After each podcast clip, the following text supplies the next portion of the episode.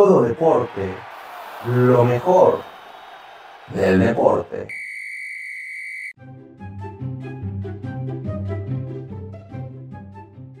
Chicos, bienvenidos a Todo Deporte, lo mejor del deporte con Moa Jordan Guerrero. Bueno, ¿qué les parece si empezamos de una vez, ya en corto y en caliente, con los juegos de campeonato de la AFC y de la NFC de dicha liga llamada NFL? Donde los domingos Normalmente sí, los domingos. Ay, Jordan, en verdad yo no sé qué estás pensando. El domingo tuvimos el Tampa Bay Buccaneers visitando a los Green Bay Packers, donde sorpresivamente, por sorpresas del destino, Green Bay caería ante la escuadra de los Bucks en casa. Pero ¿por qué caerían en casa? ¿Por qué? A ver, Jordan, explícamelo por favor. Se los voy a decir muy sencillo y les voy a dar un pequeño resumen de dicho encuentro. ¿Por qué? Porque esto es lo que hacemos. Analizamos los errores. Aaron Rodgers tuvo 346 yardas, 3 touchdowns, una intercepción, todo chido, todo bonito. Tom Brady 280 yardas, 3 touchdowns, 3 intercepciones, todo bonito. ¿Recuerdan que acabo de decir al último? Sí, Tom Brady tuvo tres intercepciones, lo cual creo que ya se está volviendo un poco normal verle intercepciones a Tom Brady. Pero ¿qué pasó con Green Bay? Pues ¿qué creen? Que de esas tres intercepciones nada más pudieron capitalizar uno.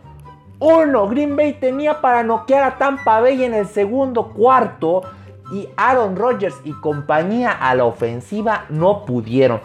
¿Por qué? Muy sencillo. Una ofensiva demasiado inoperante. Una ofensiva que si bien podía correr bien el balón, por la vía aérea yo no sé qué pasó. Eh, no estaba de, de Avante Adams, ahora sí que ni sus luces. Fue Marqués Valdés quien resucitó más o menos el ataque aéreo. Al parecer Aaron Rodgers sin Devante Adams no sabe hacer absolutamente nada. No sé, también la ofensiva de Green Bay se vio muy presionada por una defensiva de los Bucks que sabe presionar al coreback, que se han vuelto expertos, que tienen doctorado en hacer blitz. No por algo capturaron cinco veces a Aaron Rodgers, sí, cinco veces. Una línea ofensiva de Green Bay muy, muy, muy, muy pobre se están convirtiendo, yo no sé en qué, los Green Bay Packers de la NFL. Yo quisiera decirlo Cruz Azul, pero suena muy feo decirlo así. ¿Por qué lo digo? Porque Tampa Bay no era para que hubiera ganado este encuentro. Con tres intercepciones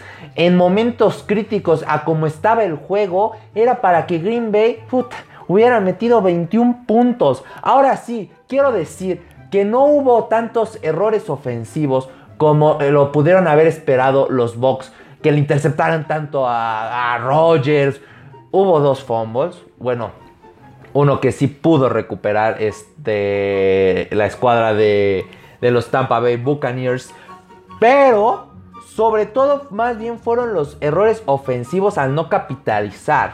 Porque sí, si bien tú tuviste la oportunidad de remontar e inclusive tener una ventaja muy cómoda para llevarte el encuentro, tus errores ofensivos, malas ejecuciones de jugada, mala selección de jugada, eh, presión, hicieron que no se diera el resultado esperado cuando le pediste a tu, a tu defensiva que frenara pues tu ofensiva no resultó en lo más mínimo. Por otra parte, Tampa Bay que va a tener que mejorar muchísimo esta cuestión de las entregas de balón, porque Tom Brady no se la puede pasar todo el tiempo entregando el balón a rivales. No todos los rivales van a cometer el error de no capitalizar tus errores, como le pasó a Tampa Bay el juego pasado. Los errores de Drew Brees fueron puntos para Tampa Bay.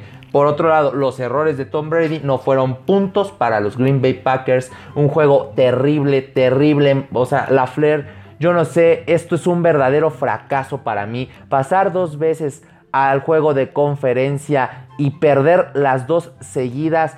Aaron Rodgers tendrá los números que me digas, tendrá el rating que me digas, las anotaciones que me digas, pero es un coreback de temporada, no es un coreback de playoffs.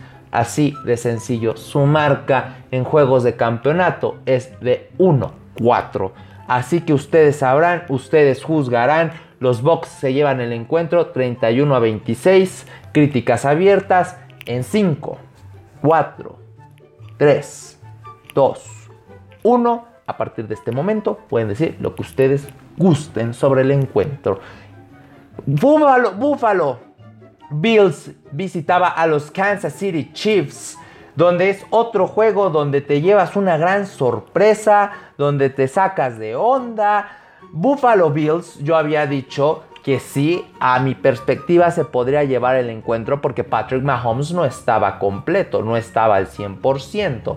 Sin embargo, Patrick Mahomes supo demostrar muy bien que hasta con un 80% te puede hacer verdaderos pedazos. O sea, no te quieres enfrentar a esta ofensiva de Kansas City y lo voy a decir de esta manera, porque la defensiva de Buffalo no frenó en ningún momento a esta ofensiva de Mahomes. En ningún momento. Y eso que Buffalo empezó ganando 9-0 y después, pues se quedaron en el believe, me cae, believe, nada más se quedaron porque Josh Allen 287 yardas, 2 touchdowns, una intercepción. Fue el mejor corredor Josh Allen con 88 yardas y 7 acarreos. Hazme el bendito favor. ¿Dónde está Devin Singletary cuando más lo necesitabas? Pues no estaba siendo efectivo. Cole Beasley fue el mejor receptor que tuvo. Stephon Dix no apareció en casi todo el encuentro. Por otra parte, Patrick Mahomes, 325 yardas, 3 touchdowns. Corrió Kansas City, 3 acarreos, 52 yardas y un touchdown. Tariq Hill, que bueno, fue un dolor de cabeza, 9 recepciones y 172 yardas. No hubo manera, o más bien, Buffalo no supo cómo frenar esta ofensiva. Esto me queda más que claro. 38 puntos no son de a gratis. Eso nos queda clarísimo. Con un Patrick Mahomes al 80 fue clave para que esta ofensiva pudiera dar el extra. No creo que Chad Hens hubiera jugado, hubiera hecho lo que Mahomes hizo en el partido pasado.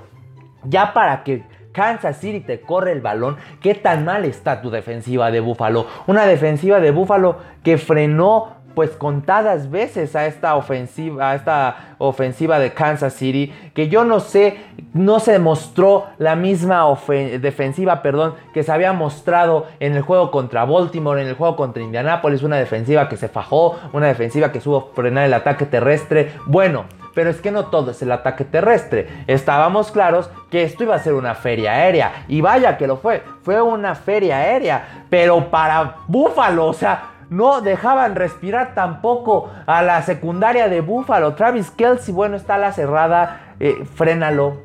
¿Cómo, le haces? Rápida, alta, fuerte. O sea, Travis Kelsey es una verdadera bestia.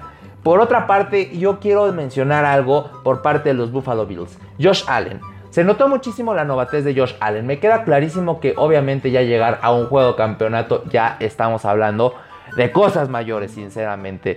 Pero ¿Qué necedad, qué necesidad o qué estaba pensando Josh Allen en ponérsela al tú por tú a un, a una a la defensiva, a un backer cuando ya te tienen capturado?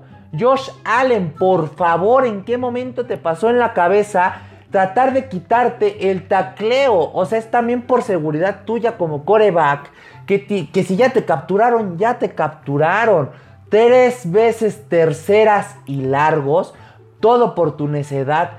Tercera y 17, tercera y 24, tercera y 33. Ese ha sido tu problema de toda la temporada y de todo lo que llevas en la NFL. Que como piensas que estás alto y fuertote, te vas a poder llevar o ganarle el tacleo a un especialista en la materia como son los linieros defensivos o un backer. Por favor, tiene que mejorar muchísimo esto Josh Allen porque al final de cuentas ahora sí que atrasa todo un proceso ofensivo. No es lo mismo que tú como coordinador ofensivo digas, bueno, si me detienen en tercera y 10, voy a mandar esta jugada. Pero si tu coreback te sale con un tercero y 24 porque el necio en vez de soltar el balón prefirió ponérsela al tú por tú al defensivo, ahora que jugada selecciona por un tercer y 24, un tercer y 33, rompe todo el esquema. Esos son los errores que no puedes cometer en juegos de campeonato. Y no me quiero imaginar si hubiera pasado esto, que Buffalo hubiera pasado en el Super Bowl, que Josh Allen hubiera hecho esto, hubiera sido la catástrofe, la pérdida. Aquí demostró Kansas City por qué nada más perdió dos juegos en toda la temporada. Porque con los buenos y con equipo completo fue muy dominante. Ahora sí, tengo miedo de esta ofensiva de Kansas City. ¿Quién la va a frenar? No lo sabemos. Se enfrenta a una gran defensiva de los Tampa Bay Buccaneers, que ya estaremos hablando más adelante, el previo al Super Bowl 55. Por otra parte, Kansas City me gustó cómo es que ahora sí mezcló el ataque terrestre con el ataque aéreo. Y no necesariamente mezclar el ataque terrestre con Darrell Williams, también con Tariq Hill, ¿no? O sea, una manera más este, movida, una manera más este, didáctica, por así decirlo, de mover el balón. Claro está, no por algo tienes 16 jugadas ya listas para, para tu serie ofensiva. Esto es de aplaudir. Habla de la disciplina de Kansas City. No hay cornerback que pueda frenar a Tariq Hill. Es muy rápido y eso que Sam Whitkins, que es otro velocista, no estuvo tampoco en el encuentro.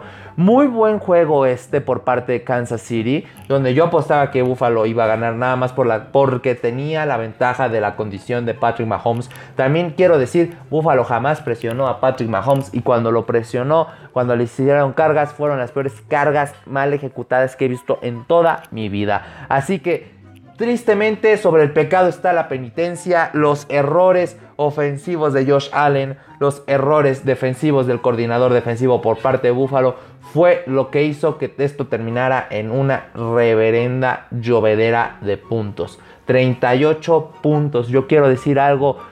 Kansas City está promediando 30 puntos por juego desde la temporada pasada.